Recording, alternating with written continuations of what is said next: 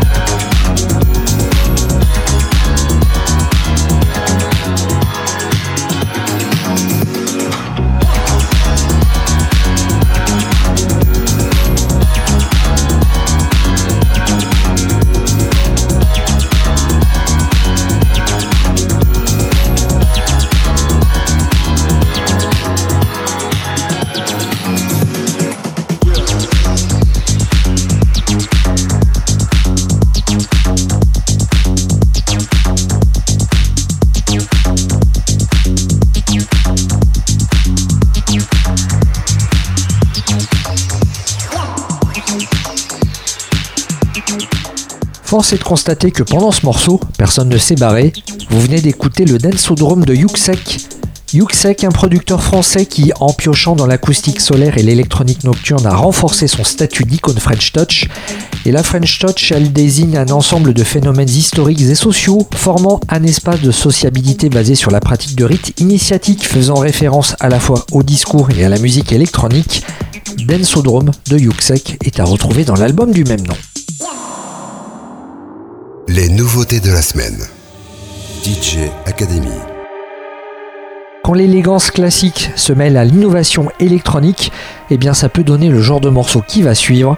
Voici Crash the Orchestra, c'est une pièce de piano forte, le nouvel opus du berlinois Schleinwein.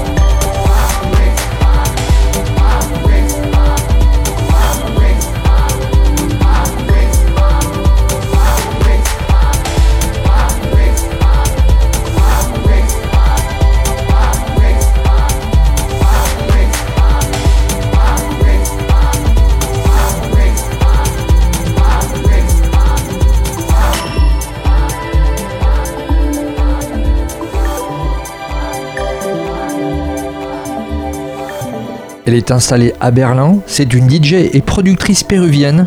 Elle s'appelle Sofia Cortesis et avec son premier album Madresse, elle évoque l'exil et la condition féminine. En extrait de ce disque qui mixe anglais et espagnol, vous venez d'écouter le morceau Funk House. Les nouveautés de la semaine. DJ Academy.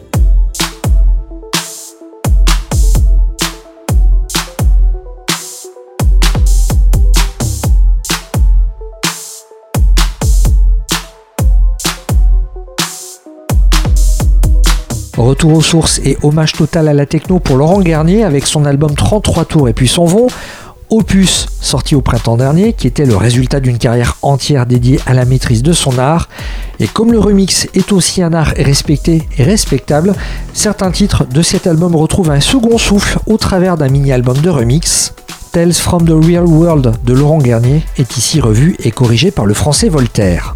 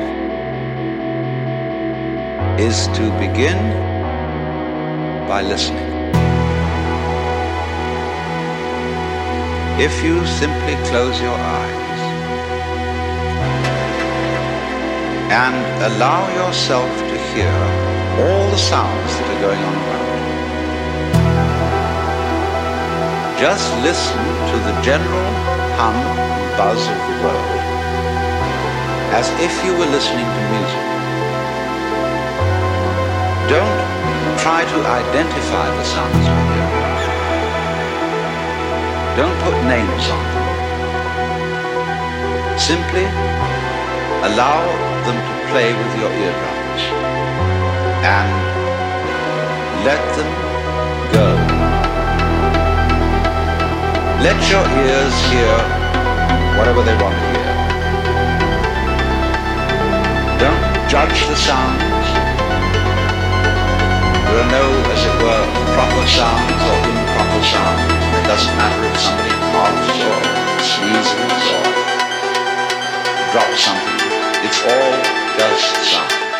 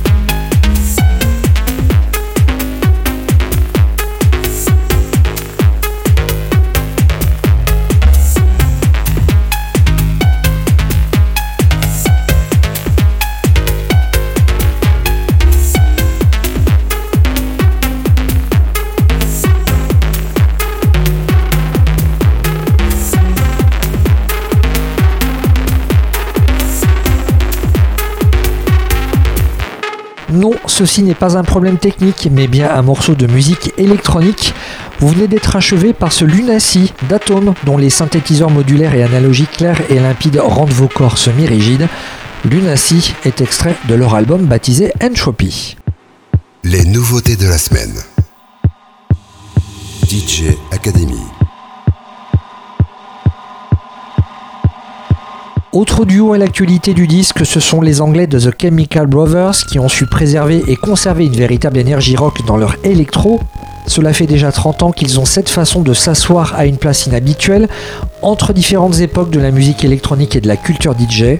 Avec For That Beautiful Feeling, leur dixième album, les frères chimiques nous démontrent encore une fois qu'ils ont le pied dans plusieurs décennies à la fois. Mais là, eh bien, nous allons mettre les deux pieds joints dans un univers très club avec Goodbye. Leur morceau est ici relifté par leur compatriote Errol Alkan.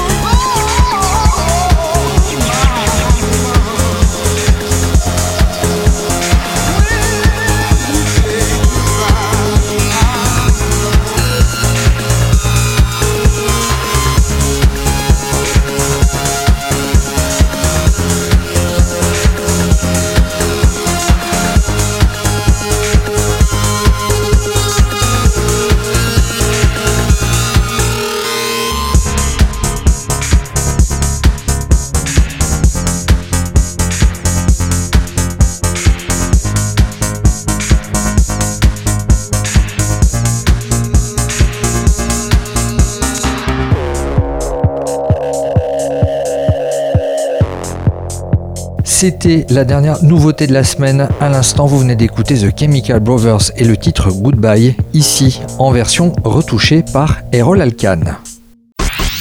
DJ Academy, le MAG. DJ Academy, le MAG, l'interview. Notre invité est actuellement en liaison par internet avec nous. C'est une chanteuse, elle se prénomme Gervaise. Bonsoir à toi. Bonsoir. Content de pouvoir t'accueillir. Bah, merci à toi. Ce soir, on va donner un coup de projecteur à ton nouvel EP. C'est le deuxième de ta carrière. Quel est le titre de cet EP L'EP s'appelle Cher tendre. Et euh, pour une fois, j'ai pas mis trop longtemps à trouver le titre. C'était assez évident pour moi, donc ça, ça fait plaisir. Cher tendre, comment est-ce qu'on doit l'interpréter? En fait, j'avais envie, euh, et c'est aussi assez présent dans ma musique, de mettre un titre qui reflétait pas mal ma, ma dualité. C'est-à-dire le côté aussi bien donc tendre, fragile, vulnérable, euh, sensible en fait, et le côté peut-être un peu plus euh, un peu plus badass, un peu plus conquérante, un peu plus guerrière, euh, assurée, forte. Donc j'avais vraiment envie de mettre ça. Et du coup, je trouvais que Cher Tendre, il y avait un côté en même temps un peu carnassier et en même temps aussi un côté fragile. Donc j'aimais bien, j'aimais bien ça, j'aimais bien comment ça sonnait. Les auditeurs vont avoir un premier aperçu de ton univers avec euh, Je le féminin, c'est le premier titre extrait de cette EP, Cher Tendre. Gervaise est notre invitée cette semaine dans DJ Academy et on la retrouve après le morceau. DJ Academy, le MAG, l'interview. Je le fais, je le fais à ma manière, je le fais, même si ça peut te déplaire, je le fais, et je me sens entière, je me fais plutôt un peu sorcière, je le fais, je le fais au moins au mieux, je le fais, surtout comme je le veux, je le fais, selon les jours de feu, les horreurs sans rien devant les yeux. Je le fétichiste, je le Ferrari, ça peut le faire, moi je dis, je le fais le fais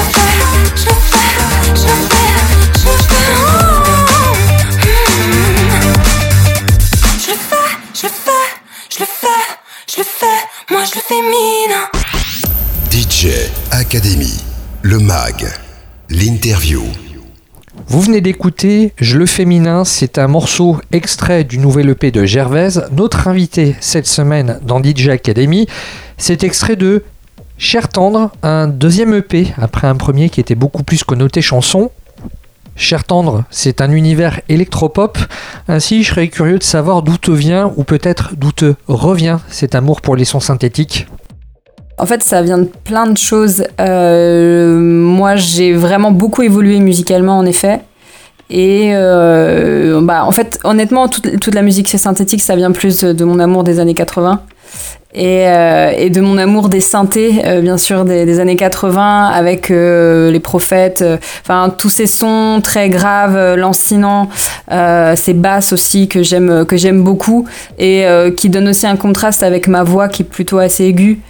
donc du coup, j'avais envie d'aller un peu chercher ça et et en fait, c'est en moi, avec un peu la MAO de mon côté, en testant des choses, en, en testant des trucs, que je me suis dit, putain, ça, j'aime bien, j'aimerais bien réussir à trouver un truc comme ça. Euh, mais quand même mettre un peu ma patte parce que les années 80 c'est quand même très à la mode et beaucoup il y a beaucoup de gens qui reprennent un peu cette vibes là mais j'avais envie de, de, prendre plutôt dans, les synthés et après euh, au niveau des, de la rythmique euh, d'aller peut-être un peu plus vers des fois un peu un côté un peu plus urbain sur certaines choses donc de, de, de mixer un peu là-dedans dans, dans, tout ce que dans, dans toutes mes influences que j'ai eu ado et après et après quoi quels étaient les disques de ton adolescence? Ah, tu vas pas être déçu. euh, non, il y avait beaucoup de trucs. Il y avait, euh, bah, il y avait la chanson, il y a Barbara qui était là, très présente. Euh, il y avait Justin Timberlake aussi, avec euh, Timbaland, euh, qui était un gros, gros, gros coup de cœur. Et puis, après, il y a eu Prince. voilà, c'était ça mes disques, mes disques d'ado. ça aurait pu être pire. Non, tu vois, ça va. c'est vrai qu'en le disant, je me suis dit, bon, je t'ai pas tout dit non plus, hein, bien sûr, mais. Et comment le féminisme influence-t-il ton processus de création? Bah en fait c'est marrant parce que j'ai compris que j'étais féministe euh, avec les chansons que j'écrivais je me suis pas dit euh, je vais écrire des chansons féministes en fait. J'ai juste que j'avais envie d'écrire sur les femmes, euh, sur la puissance aussi féminine. Euh, et en fait, à un moment, je me suis un peu retournée sur ce que j'écrivais. Je me suis dit, bah dis donc, ça, ça m'a l'air féministe tout ça quand même. Après, bon, voilà, moi j'ai grandi, donc je suis dans 90. dans les années 2000-2010, le féminisme, c'était pas du tout encore, comment dire, c'était pas aussi euh, dit que maintenant, tu vois. C'était pas du tout au centre des débats comme maintenant. Euh, on n'entendait plus trop parler du féminisme à cette époque-là. Euh, donc j'avais, j'ai pas grandi avec ce mot-là, pas du tout en fait. Et j'ai mis du temps en fait à comprendre que c'était ça en fait que je faisais, que c'était cette parole-là que j'avais aussi envie de défendre. Et, et puis après, bah, est arrivé tout ce qui est arrivé et ça m'a semblé complètement naturel et logique mais ça a été un peu un cheminement en fait. Moi-même, je me suis découverte en fait, je fais ah mais en fait oui, je suis féministe depuis le début, c'est juste que j'avais pas j'avais pas le terme. À travers tes mots, je retrouve un petit peu l'état d'esprit de Thérèse, une autre chanteuse qui fait dans le son électropop. Je m'étais amusé à lui demander quelle était sa Spice Girl préférée. Du coup, je vais te poser la même question, puisque tu as grandi dans les années 90 et que les Spice Girls ont marqué les années 90. Mais tu sais, alors moi je pense que c'est Jerry. C'est clairement, euh, c'est clairement Jerry quoi. Euh, mais en fait, moi, tu sais, j'ai pas, j'ai pas tant grandi avec les Spice Girls parce que j'étais trop jeune un peu. Euh, je suis née en 90, j'ai eu vraiment, j'étais gamine, il y avait les Spice Girls et tout, mais je les ai vus plutôt de loin, moi, les Spice Girls. C'était, c'était un peu, j'étais, un peu trop jeune pour vraiment avoir la, Spice Girls mania. Je suis, je suis passée un peu à côté. J'étais trop chanson à l'époque, tu vois. Moi, j'écoutais, euh, moi, j'écoutais des de Bobby Lapointe à l'époque où les Spice Girls étaient sur les ondes. Donc, j'étais pas, j'étais pas encore là, quoi. Comme je le disais tout à l'heure, on peut rapprocher ton univers musical d'autres euh, chanteuses du moment. Zao Sagazan, Suzanne, Thérèse dont je parlais tout à l'heure. On peut également évoquer Christine and the Queens. On peut même parler de Lady Gaga à échelle internationale. Est-ce que tu saurais nous dire en quelle mesure la scène électropop actuelle influence ton travail? Déjà, merci pour les comparaisons parce que c'est plutôt cool. Euh, en fait, je, je fais toujours, j'ai toujours des playlists que je garde au chaud où je mets plein de titres que j'aime. Euh, qui m'influence dans les, dans les sonorités beaucoup. Et j'ai vraiment essayé de rechercher justement les, les sons que j'aimais bien. Je fais une grosse recherche en fait sonore euh, euh, parce que quand tu descends, enfin moi j'ai arrivé de la chanson donc juste guitare voix et après là t'as tout un tout un champ énorme de possibles donc j'ai vraiment vraiment écouté plein de choses essayé de faire un peu un tri entre ce que j'aimais et ce que je voulais dans ma musique aussi.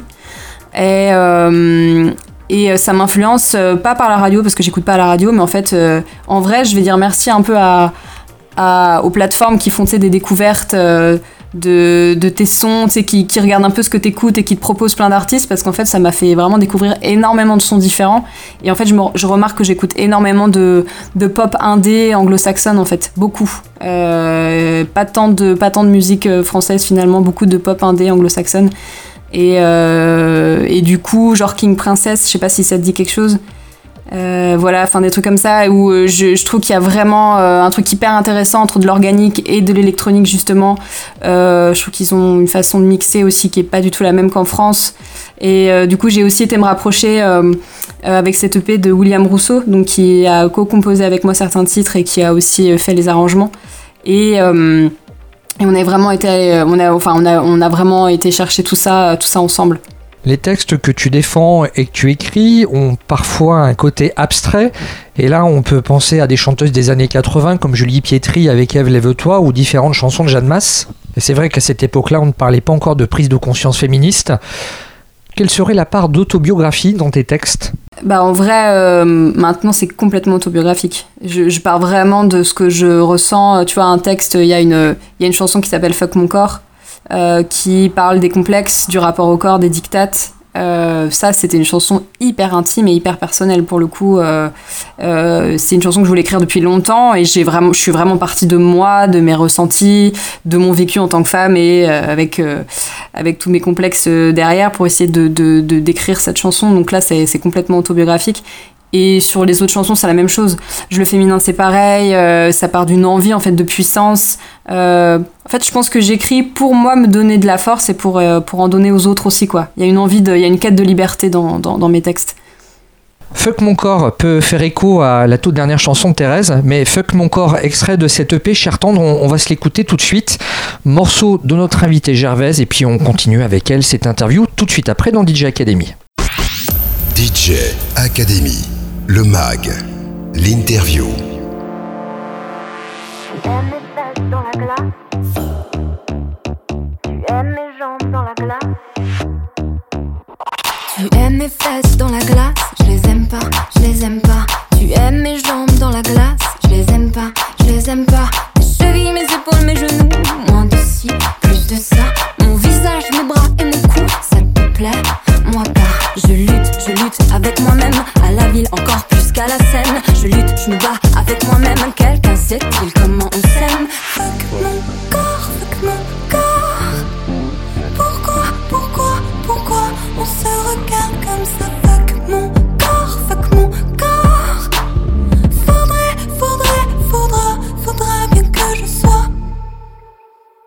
Je scanne de profil et de face, ça me va pas, ça me va pas féminité qui dépasse. J'en fais quoi J'en fais quoi?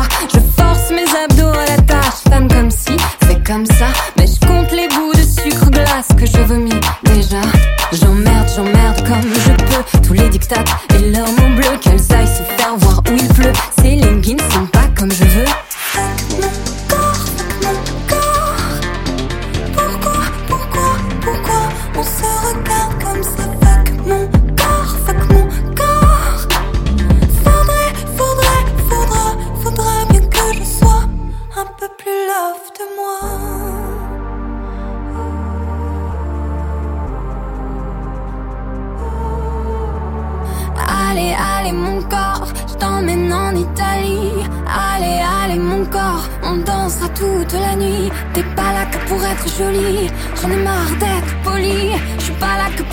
Jolie. Pas là que pour être jolie. À toutes les girls et les boys.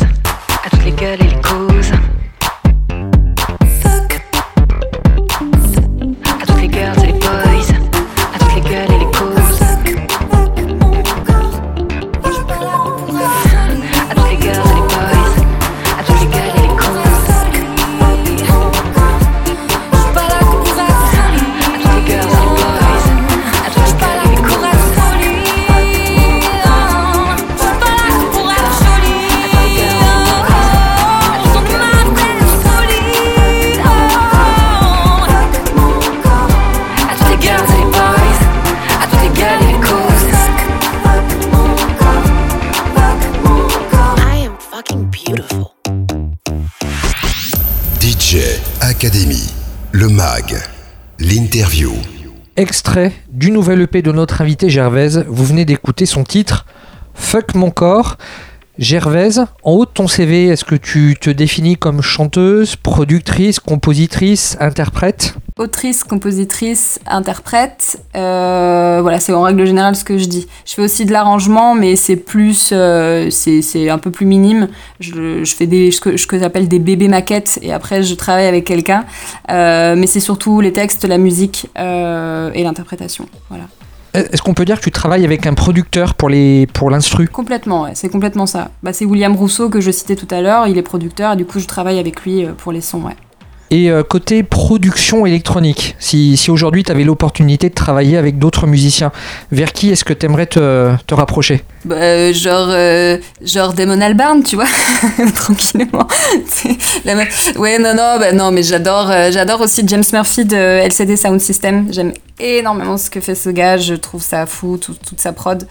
En termes de production, de- des artistes que j'ai vraiment beaucoup aimé, un peu peut-être un peu plus actuels, j'adore euh, Aussi, euh, qui est une artiste anglo-saxonne. Euh, je trouve son dernier album euh, vraiment ouf dans toutes ses influences qu'elle a réussi à mettre dedans. Aussi bien le côté assez électro, justement, le côté plus soul qu'elle a réussi à mixer. Il m'a mis une grosse claque cet album. Donc par exemple, voilà, c'est un peu les artistes comme ça que j'aime bien. Pour en revenir au texte, tu t'exprimes en langue française, là où beaucoup de musiciens bah, finalement préfèrent s'exprimer en anglais par pudeur. Comment gères-tu cette vulnérabilité de partager des expériences personnelles à travers ta musique Bah en fait, euh, moi c'est un peu l'inverse, c'est-à-dire que je euh, je me voyais pas écrire en anglais, pas du tout, parce que j'ai pas du tout un bon niveau d'anglais. Euh, et euh, et j'ai toujours envie de raconter des histoires et de me raconter par par le texte et par le français quoi. J'ai pas trop cette pudeur là. Je pense qu'elle est ailleurs ma pudeur. Je pense qu'elle est peut-être. euh, euh, je raconte, mais en même temps on raconte ce qu'on veut. Tu vois, même si c'est du français, euh, finalement il y a plein de trucs qu'on ne dit pas et comme tu l'as dit dans, dans la poésie, il y a toujours quand même un peu une distance qu'on peut mettre, même si des fois c'est quand même assez concret. Euh, j'ai- j'ai- J'aime me dire que je vais aller chercher au fond de mes tripes et que je vais les mettre sur la table. Il y a vraiment une recherche de, et une envie en fait de sincérité. Plus j'avance dans ma musique et plus j'avance dans ma carrière, plus j'ai une envie de sincérité quoi. Parce que sinon je vois pas l'intérêt en fait. J'ai vraiment envie de me dire bah en fait je vous dis les choses qui me, qui me tracassent, je vous dis les choses que j'aime, je vous dis les choses qui me voilà qui, qui me touchent et dans l'espoir que ça touche quelqu'un d'autre euh, en retour quoi. Et à travers tes textes, on peut y sentir différents niveaux de lecture. Comment est-ce que tu assures l'équilibre entre accessibilité et, complexité de ces textes Bah ça c'est un travail, euh, je marche vachement à l'intuition quand même beaucoup pour l'écriture. C'est-à-dire que euh, j'ai fait aussi des ateliers d'écriture avec un, grand monsieur de la chanson qui s'appelle Claude Lemel qui a écrit pour énormément de, gens. Euh, et là j'ai écrit aussi euh, avec euh, François Belgreen sur cette EP. Il y a des chansons qu'on a coécrit ensemble, qui lui justement a un accès peut-être plus radio, qui des fois a, recherche justement cette, ce, côté gimmick, va aller rechercher quelque chose peut-être de plus accessible au premier abord, là où moi je vais aller toujours aller plutôt peut-être dans la profondeur, enfin je vais aller chercher autre chose. Mais malgré tout, je pense qu'en fait dans l'écriture, il y a si ça sonne juste, si ça sonne, si ça, si ça vous semble être juste pour vous, je pense que c'est compréhensible et, euh, et que euh, les gens vont forcément avoir une différente lecture. Et mais c'est pas grave, en fait. C'est les gens après vont vont s'emparer le texte et vont le lire avec euh, leurs yeux, leurs émotions à eux, et c'est ça qui est cool. En début d'interview, le premier morceau qu'on a écouté tout à l'heure, c'est Je le féminin, un morceau qui a fait l'objet d'un vidéoclip. Et Dieu sait en 2023 que la musique est devenue question d'image, notamment sur les réseaux sociaux. Quelle importance donnes-tu au visuel en général? Euh, J'accorde énormément d'importance à ça. Euh, D'ailleurs, des fois, mes, équipes euh, me disent que je, suis peut-être un peu trop, justement, contre le fric là-dessus. Non, mais c'est hyper important pour moi de voir justement. En fait, moi, quand je compose et quand j'entends une musique, j'ai déjà des images. Je sais pas si toi, ça te fait ça, mais euh, il y a vraiment des musiques qui t'inspirent directement. Tu vois des images, tu vois des couleurs, tu vas voir euh, une scène, tu vas voir quelque chose. Et je suis hyper sensible à ça, et du coup, j'ai tendance à me servir de ça pour, euh, pour après mes visuels et pour, et pour les clips. Et euh, c'est la première fois que je fais autant de clips d'ailleurs sur un, sur un projet qui sort. Donc c'était hyper intéressant aussi de, bah, de se questionner, de savoir euh, qu'est-ce que je voulais mettre en avant, quelle était la DA visuelle, euh, les couleurs, euh, la personnalité, enfin tout ça. Donc euh, j'ai travaillé seule, mais j'ai aussi travaillé avec une amie à moi qui s'appelle Julie Michelet, qui m'a fait toutes les photos, qui m'a aussi aidé sur, sur la DA visuelle. Et, et petit à petit, on construit, on construit tout un univers, quoi. Juste avant cette EP, tu, as sorti la cover d'un titre emblématique des années 80, titre emblématique de la reine de l'Italo Disco, Sabrina. J'en dis pas plus. Je vais vous laisser redécouvrir cette cover avec Gervaise et on poursuit eh l'interview avec Gervaise tout de suite après ce morceau. DJ Academy, le MAG, l'interview.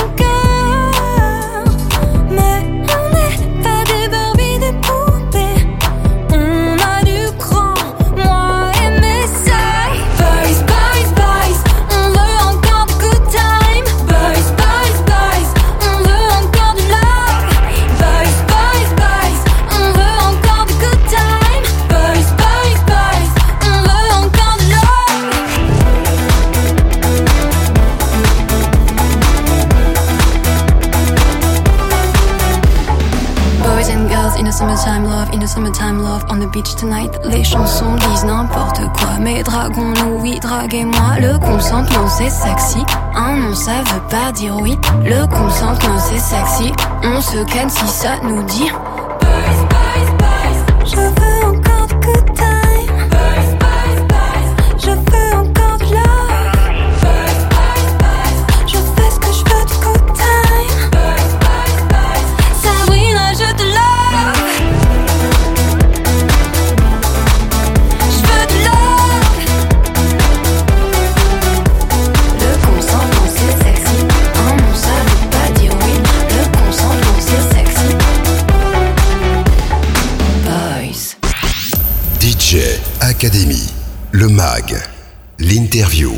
Sur les plateformes, ce morceau s'appelle Sabrina.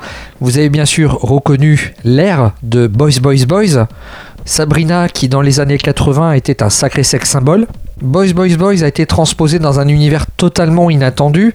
Quelle était ton attention en, en reprenant ce morceau à ta sauce gervaise? En fait, euh, ça m'intéressait de reprendre justement euh, bah, ce symbole, justement, comme tu dis, du sexe symbole. Ce, euh, parce que pour moi, on a un peu trop tendance encore à penser qu'une femme qui est peut-être un peu sexualisée ou une femme qui est belle, sensuelle, sexuelle même, euh, on a un peu tendance à la décrédibiliser. Euh, et j'avais envie justement euh, bah, de pas faire ça, j'avais envie de, lui rendre hommage. Et euh, il y a tout d'ailleurs, il y, avait tout un, y avait un magazine qui s'appelle Gaze qui a fait d'ailleurs tout un truc sur les bimbos et sur la, le, le, symbole de la bimbo et tout ce que ça voulait dire. Et on a trop tendance souvent un peu à, à décrédibiliser ces femmes, à les rapporter qu'à leur corps, alors qu'il n'y a pas que ça. Et donc il y avait une volonté aussi féministe de ma part de reprendre cette chanson et de la réécrire un peu à ma manière et de la mettre en avant parce que euh, cette chanson, elle s'appelle pas Boys Boys Boys, je l'ai appelée Sabrina exprès, du coup, pour la mettre elle en avant. Et, euh, et c'est plutôt un hymne un peu à la sororité, quoi. Dire, bah en fait, euh, meuf, euh, t'as fait un truc de ouf, t'as été numéro 1 des charts pendant je sais pas combien de temps, t'as vendu je sais pas combien de trucs, en fait, c'est un, un exploit, en fait. Et même encore maintenant, elle est là et elle continue sa carrière. Et du coup, c'était c'était l'idée de reprendre ça et de le reprendre un peu à ma sauce, bien évidemment, avec les codes de maintenant et mes codes à moi. Mais en tout cas, en la, mettant, en la mettant en valeur, quoi. C'était important pour moi. L'univers du cinéma a été marqué par le mouvement MeToo, un mouvement qui s'est également décliné dans le monde de la musique. En tant que femme dans l'industrie de la musique, quels sont les défis auxquels tu aurais pu ou que tu as pu faire face? Je pense que j'ai quand même eu de la chance globalement parce que par rapport à d'autres potes qui ont vécu des trucs un peu plus hardcore, moi j'ai eu j'ai jamais eu par exemple euh, des problèmes euh, d'agression ou même de pression, d'humiliation parce que j'étais une femme dans le milieu de la musique donc ça c'était ça c'est plutôt cool et je tiens à le souligner. Euh, maintenant ça reste quand même un milieu très masculin. Euh, rien que ça, des fois, ça peut être un peu euh, impressionnant. Des fois, on peut un peu avoir du mal à trouver sa place. Euh, et surtout, ce que je remarque, par exemple, dans les labels ou plein de DA que j'ai pu rencontrer ou avec qui j'ai pu échanger, c'est d'ailleurs c'est pratiquement que des hommes. J'ai pas rencontré beaucoup de DA femmes déjà. et la première question qu'on me posait, c'était mon âge, tout le temps, tout le temps, tout le temps. Et ça reste encore quelque chose de très très présent. ça reste la première ou la deuxième question qu'on vous pose en règle générale, c'est quel âge elle a? Et euh, bah, bien évidemment, quand on commence à passer 25 ans, on sait que ça commence à poser problème et ça a posé problème euh, plein de fois. quoi. Donc ça, c'est plus en termes d'agisme, en fait, vraiment, euh, cette discrimination par rapport à l'âge, ça, je l'ai senti très très vite. Et il y a une sorte de tic-tac comme ça, très présent dans nos carrières et dans nos métiers. Et je pense que c'est bien plus présent pour les femmes que pour les hommes, où il faut qu'on ait percé tôt, et plus on vieillit, plus ça va être dur, quoi, et plus on nous le fait comprendre. Bah en fait, j'avais pas du tout conscience de cela et, et, là en fait dans, dans, alors je peine à trouver mes mots mais là dans ma tête je pense à Madonna, je pense à Kylie Minogue qui sont deux artistes pop à échelle internationale. Euh, leurs meilleurs albums c'est pas pendant leur, euh, leur jeunesse hein, qu'elles l'ont produit, c'est plutôt la quarantaine bien passée et bien tassée. Donc, euh, je, bah, je sais pas. je pense que tu as compris où est-ce que je voulais en venir. Oui, j'ai complètement compris. Non, mais je suis complètement d'accord. Je suis complètement d'accord. Euh, moi aussi, je trouve que bah, un artiste, l'expérience, c'est hyper précieux. Ça fait qu'il va faire un meilleur album. Ça fait qu'il se connaît mieux, qu'il va savoir plus euh, ce qu'il a envie de dire, comment il va le défendre. Il est mieux sur scène. Enfin, il y a plein de choses en fait qui vont faire que, a priori, euh, les années qui passent, c'est plutôt, euh, c'est plutôt gage de qualité. Euh, mais il y a un peu quand même ce truc-là de, de, fraîcheur et de, de ouais, et de ouais, l'âge, l'âge est quand même très présent, quoi. Ça, je le remarque beaucoup. Bon, bah, on, on, peut que te souhaiter une carrière à lâcher là, de durer euh, des générations et des générations. Et euh, pas mal de, de, de, chanteuses ont pu rebondir avec un aspect club de leur musique. Je pense à Kylie Minogue. Là, avec cette EP qui a une connotation un petit peu plus dansante, est-ce que tu envisages de, de, te faire remixer par des DJ Bah écoute, toi, j'aimerais bien. Je me suis pas encore penchée sur la question, euh, mais j'aimerais bien. J'aimerais bien. Faut que je vois euh, avec qui, comment, euh, voilà, quelle, quelle, chanson et quel DJ. Mais c'est quelque chose ouais, que j'aimerais bien faire. Quelle est la réaction du public que tu cherches à provoquer avec tes chansons? Bah, il y a plusieurs choses. Y a, je, je pense qu'il y a une envie de, de toucher, mais de plein de manières différentes. C'est-à-dire que j'aime, je veux surtout pas que ça soit lisse, quoi, que ça soit trop mièvre et que ça soit que ça passe trop à côté. J'ai envie que ça provoque quelque chose, euh, mais avant tout de l'émotion. En tout cas pour le public et par exemple sur scène. Ce que je, cherche, que je, ce que je cherche, c'est, c'est un moment de, de communion, quoi. Un moment fort de, de, de, de, ouais, de partage entre, entre lui et moi, quoi. Et, euh, et quand j'y arrive, c'est juste tellement jouissif, c'est assez beau de, de, voir ça quand tu, quand tu fais une chanson dans ta chambre et qu'elle arrive sur scène et que tu vois que ça touche le public et qu'il y a un retour comme ça, c'est je pense c'est la plus belle chose du monde. Et un moment d'émotion en bar, il y en a un dans cette EP, c'est mon titre préféré, c'est la piste numéro 4, Vendeur de roses, ça pourrait limite être un solo. On s'écoute ce morceau tout de suite dans DJ Academy, on se retrouve tout de suite après avec avec Gervaise et la suite de son interview. DJ Academy, le mag, l'interview. J'ai entendu parler de toi dans des films ou bien dans des bras. Certains t'écrivent même des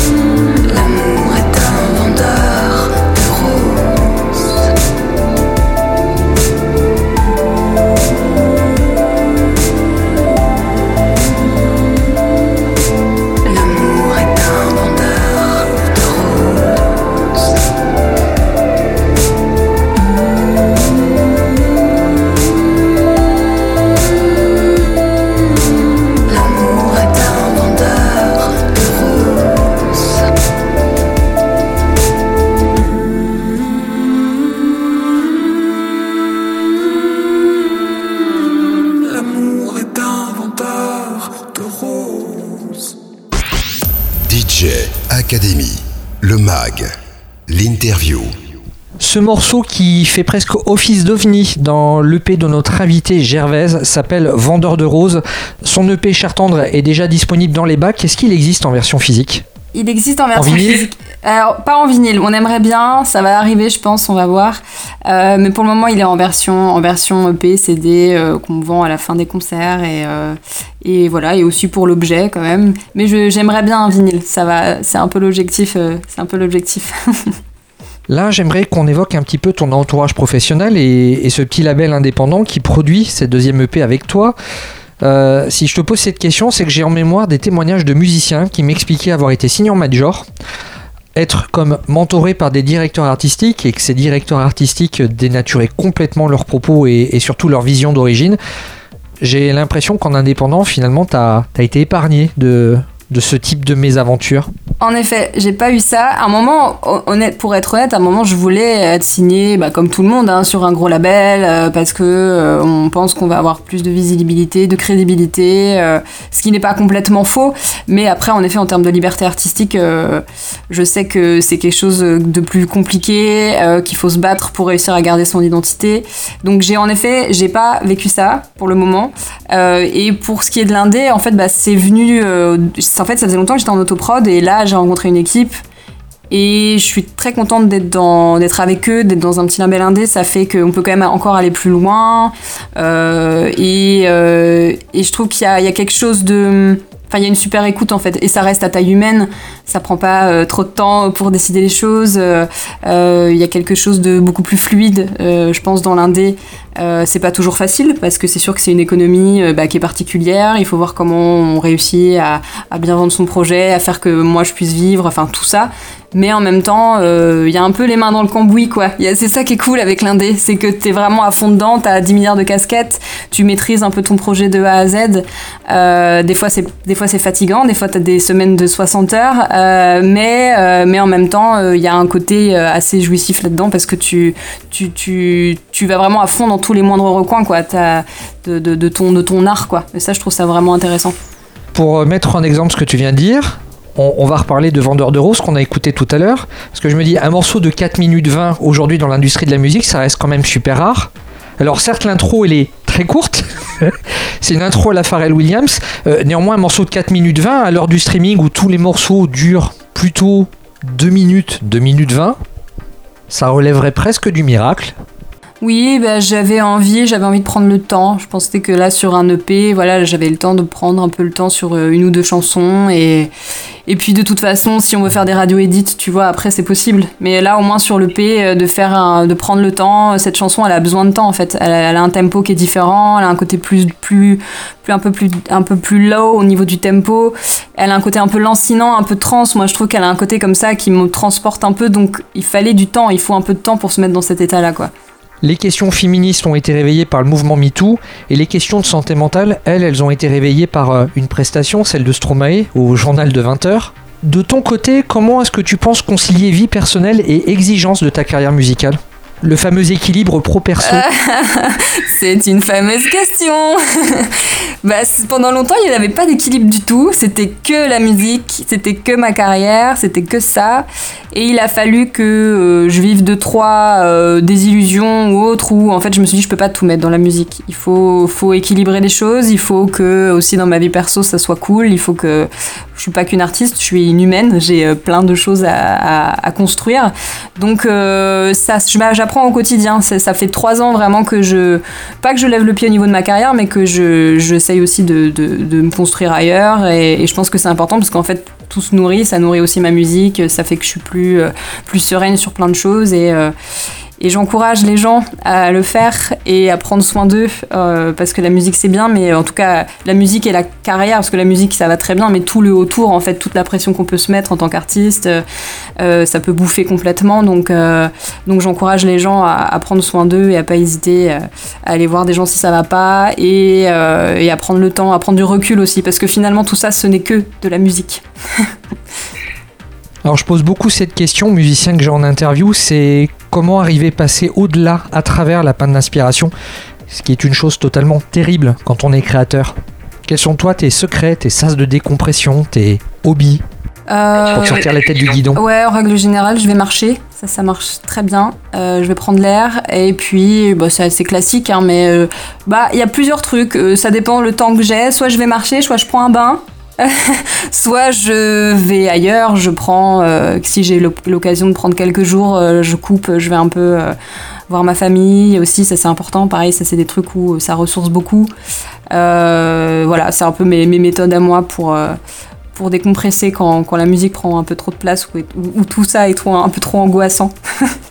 Période angoissante que tous les créateurs ont subi il y a trois ans, c'est c'est le Covid. Comment tu l'as vécu cette période du Covid-19 Bah, en fait, moi j'ai eu deux phases. Euh, la première phase, je l'ai plutôt bien vécue euh, parce que je pense que j'étais justement dans un trop plein, je travaillais trop euh, et ça m'a permis de lever le pied et c'était plutôt salvateur parce que je, me suis rendu compte que j'étais très fatiguée. Donc j'ai pu juste prendre un peu de temps et me reposer. Euh, et après, euh, ça a commencé à être long. et puis surtout, euh, c'est surtout en fait, je pense qu'au début, je me rendais pas compte, comme beaucoup, que ça allait prendre autant de temps, quoi. C'est au début, je me suis dit ah c'est cool, je peux me reposer. Puis après, j'ai fait ouais, mais là, ça va quand même durer très longtemps. Et puis se rendre compte que les concerts allaient pas pouvoir reprendre avant. on entendait 2023, on était en 2020. Je me dis mais ils sont fous, ils sont complètement fous. On va jamais, c'est pas possible. Je ne peux pas ne pas faire de concert pendant trois ans. Je vais mourir en fait, c'est impossible. Donc il y a eu voilà une première phase cool et après une deuxième phase euh, d'attente trop longue euh, de, et, de, et de stress de euh, comment on va faire l'après quoi. Donc voilà, c'était un peu mes deux phases. Heureusement que j'avais quand même commencé à travailler avec l'équipe pour le P là justement. Donc j'avais quand même un projet, j'avais quand même tu vois quelque chose en tête. un truc, tu vois, une carotte, quelque chose à faire, quoi, quand même, dans ma tête. J'avais pas le néant total. C'était pas le néant total, heureusement. Dans les années 90, la dance music était souvent le fruit de projets de studio où producteurs et chanteurs euh, ben, ne, se produisaient jamais en live. Si de temps en temps on pouvait les retrouver en boîte de nuit, mais autant le dire, euh, ça chantait en playback, ce qui n'est pas ton cas. J'aimerais savoir quelle est à ton niveau l'importance des performances en direct? Bah écoute, euh, c'est tout en fait. Pour moi, c'est le moment de vérité. Euh, je trouve que c'est vraiment un moment de vérité la scène. C'est un moment où tu vois, où tu rencontres aussi les gens. Euh, je, je- tu vois, ouais, tu, tu vois ce qui se passe. Je, je pourrais pas envisager mon métier sans la scène. C'est vraiment l'endroit que je préfère au monde. C'est l'endroit où, euh, où je me sens le mieux, bizarrement. Euh, même si juste avant, je, je me dis pourquoi je fais ça, je stresse énormément et je, c'est vraiment quand même un peu, un peu bizarre comme, euh, comme, comme chose à faire de monter sur scène et de, et de se livrer comme ça. Mais euh, il y, a une adrénaline, il y a un instant présent, il y a, y a une. Je sais pas quoi, c'est un peu comme une drogue quoi, la scène. C'est vraiment. euh, pour moi, c'est la meilleure chose au monde. Ben, comme pour un acteur qui joue au théâtre, forcément. Eh ben, on, va parler de la scène. Euh, Ger- Gervaise en concert, c'est combien de personnes sur scène? Alors on est trois. euh, donc moi je, je chante et je fais la je fais la showwoman, je fais la frontwoman. Et puis j'ai mes deux boys donc que j'appelle très affectueusement d'ailleurs mes musiciens, je les appelle mes boys aussi. C'est pour ça en fait aussi boys boys boys tout ça, tu vois tout est lié. Et euh, euh, et en fait donc j'ai un guitariste qui fait aussi du clavier. Et j'ai un bassiste qui fait du clavier basse. Et après le reste c'est sur c'est sur Ableton, c'est sur c'est sur l'ordi. Eh bien, je réalise que je n'ai plus de questions, Gervaise. On va se quitter avec l'instant auto-promo. Sur les réseaux, où est-ce qu'on peut te retrouver? Eh bien, vous pouvez me retrouver sur Instagram principalement. C'est là où je poste euh, le plus de choses, où vraiment vous pouvez voir mes concerts, mon actu, tout ça. Donc euh, venez sur Insta. Elle s'appelle Gervaise. Comme je le disais, eh ben, son actualité c'est un EP, Cher Tendre. Ça s'est sorti là, début octobre. On va se quitter avec un dernier morceau qui s'appelle Sad et Seul. C'est peut-être pas le meilleur morceau de conclusion parce que En le disant, tu vois, tu t'es dit. le titre est trompeur. Exactement. En tout cas, eh, en tout cas, eh ben, j'étais content de pouvoir euh, te questionner et d'en savoir un petit peu plus sur ton processus de création. Merci pour le temps que tu nous as accordé Merci, merci à toi. et à bientôt, peut-être pour parler de l'album. Avec plaisir. À bientôt. Et ben à bientôt. Le rendez-vous est pris. Salut Gervaise. Salut. DJ Academy, le MAG, l'interview.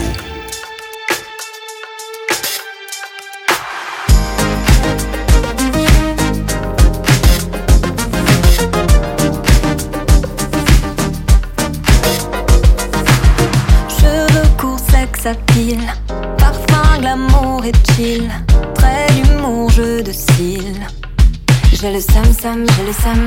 Bling bling, belle gosse, nous stress. Ça chin chin, ça se teste. Électro et chair fraîche. J'ai le sam sam, j'ai le sam sam. Est-ce que c'est fatal pour une femme fatale de terminer la nuit juste avec son sam sam, son sam sam, comme étoile? Je rentre seule, moi et ma belle gueule les stats ça critical. Je rentre tard et sans. Y'a des apps, ça dépasse, y'a des stats ça critical. Ma belle gueule est sale and seule, sale and seule. Oh, ma belle gueule est sale and seule, sale seule. Mmh, Corps, cocktail, nuit sanguine. Janus, Florn néon platine. La sable, le son, le spleen. J'ai le sam sam, j'ai le sam. Des make-up à l'arrache. Mon pyjama en strass. J'ai le style, j'ai la classe. J'ai le sam sam, j'ai le sam sam. Est-ce que c'est fatal pour une femme fatale de caresser la nuit juste avec son sam sam, son sam sam, comme étoile. Je rentre seule,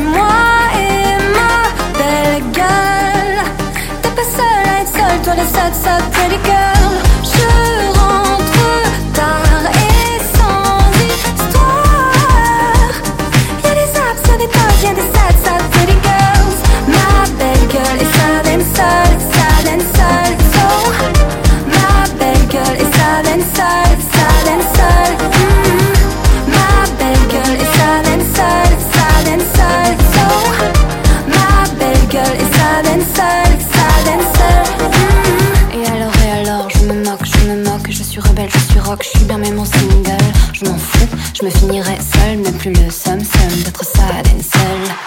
Je rentre seule, moi et ma belle gueule. T'es pas seule être seule, toi la sad, sad pretty girl.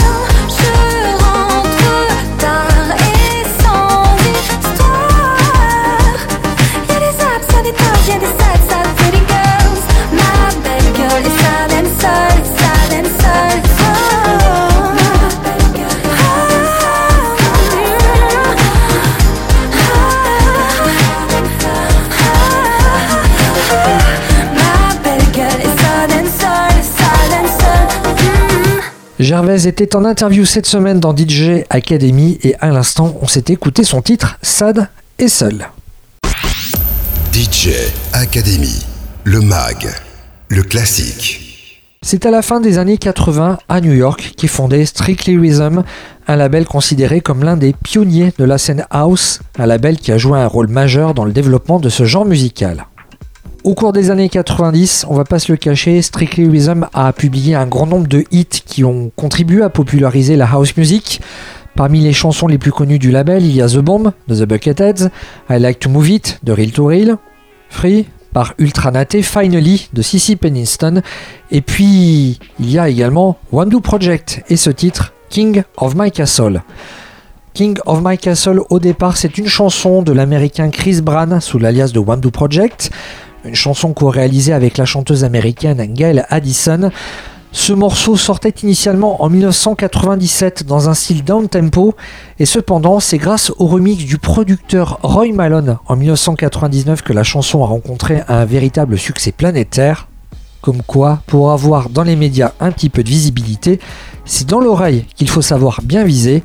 On se quitte avec ce classique datant du siècle dernier et on se retrouve la semaine prochaine et bonne soirée. Le classique. DJ Academy.